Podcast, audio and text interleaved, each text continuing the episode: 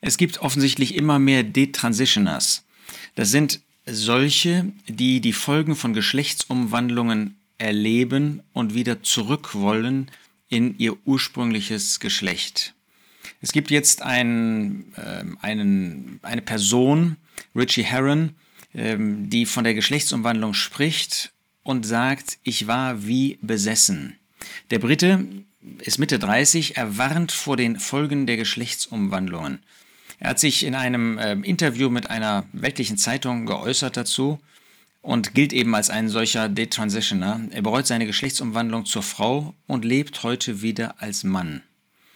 Ähm, er sagt, auch wenn man angegriffen wird, äh, wenn man sich dazu äußert, so ist es einfach so, dass immer mehr Detransitioner auftauchen, dass immer mehr von dieser Geschlechtsumwandlung erzählen und dann sagen, sie hat uns psychisch überhaupt nichts gebracht, sondern hat uns eher ins Destabilität gebracht, hat uns eher ins Ungleichgewicht gebracht.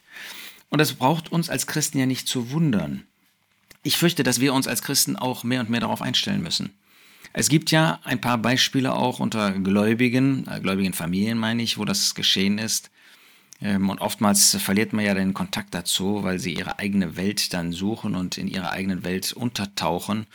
Ähm, und die meisten wollen ja auch gar nicht zugeben, dass es ihnen nicht, dass es ihnen nicht gut geht damit.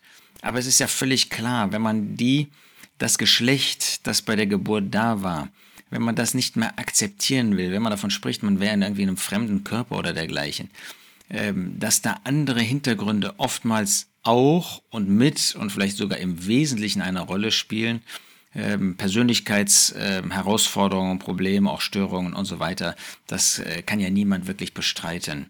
Gott hat den Menschen männlich und weiblich geschaffen. 1. Mose 1, Vers 27, man muss immer wieder darauf zurückkommen. Gott schuf den Menschen in seinem Bild, im Bild Gottes schuf er ihn. Mann und Frau schuf er sie. Gott hat das nicht von ungefähr gemacht. Er hat das gewählt. Zwei Geschlechter. Nicht 750 Geschlechter, nicht ein Geschlecht, auch nicht fünf Geschlechter, zwei. Er hat den Menschen männlich und weiblich geschaffen. Und wenn man dann nicht damit zufrieden ist, mit dem, mit dem Geschlecht, das Gott einem gegeben hat, und wenn man dann meint, auf einem solchen Weg Glück haben zu können, dann pfuscht man, menschlich gesprochen, in das Werk des Schöpfers hinein. Und das kann niemals, kann das gut gehen. Es ist ja, wenn es ähm, um Transvestiten geht, auch ganz klar, dass Gottes Wort in 5. Mose 22 sagt, es soll nicht Mannszeug auf einer Frau sein und ein Mann soll nicht das Gewand einer Frau anziehen, denn jeder, der dies tut, ist ein Gräuel für den Herrn deinen Gott. Das sagt er natürlich dem Volk Israel, das Teil des Gesetzes, aber das ist ja ein moralisches Urteil, das Gott hiermit fällt, was er uns deutlich macht. Und jeder, der meint, er könnte darüber hinweggehen, der wird mit großen Schäden leben müssen. Nun gibt es eben Ungläubige, ähm, die meisten auf dieser Welt sind ungläubig, ähm, die keinen kein Bezug zur Bibel haben, die also äh, weder mit der Bibel aufgewachsen sind, noch überhaupt wissen, was in der Bibel steht, und die in einer Gesellschaft aufwachsen, die die sogenannte Freiheit rühmt und die sagt, jeder kann sich so fühlen, wie er heute ist und morgen kann sich wieder anders fühlen, dann kann sich ja wieder umoperieren lassen. Und das ist ein so gewaltiger Einschnitt in das Leben, in äh, nicht nur den Körper, sondern in die Psyche auch, die damit verbunden ist, äh, die eben von vielen übersehen wird. Heute in den großen Medien an sich findet man ja dann nur Jubelgeschichten, vor allem die Politiker, äh, die meinen damit eben irgendwie besondere, äh, besonders Image zu bekommen bei entsprechenden Wählerpersonen, ähm, Wählergruppen. Ähm, sie propagieren, was das für eine Freiheit, was das für eine Befreiung sei. Das Gegenteil ist in der Regel der Fall. Und wenn man sich mit Leuten unterhält, ja, da muss man das genau feststellen, dass sie im Allgemeinen nicht glücklich sind. Nochmal, wie können sie auch glücklich sein? Damit kann niemand sein Glück holen. Nun, wenn jemand sowas an sich hat geschehen lassen, eine Hormontherapie und da womöglich auch noch ähm, Operationen in Verbindung damit, dann ist für ihn nicht alles aus, sondern auch so jemand wird von Jesus Christus angenommen. Wenn du also so etwas hinter dir hast, wenn du ähm, in, in welchem Ausmaß auch immer diese Vorgänge angegangen bist, dann ist nicht dein Leben zu Ende, sondern Gott bietet auch dir Jesus Christus als Retter an. Und auch du kannst in Christus glücklich werden.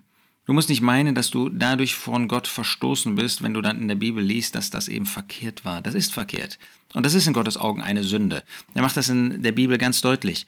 Aber damit ist nicht alles aus. Die Liebe Gottes kann auch das überwinden und bietet dir immer noch die Gnade in Jesus Christus an.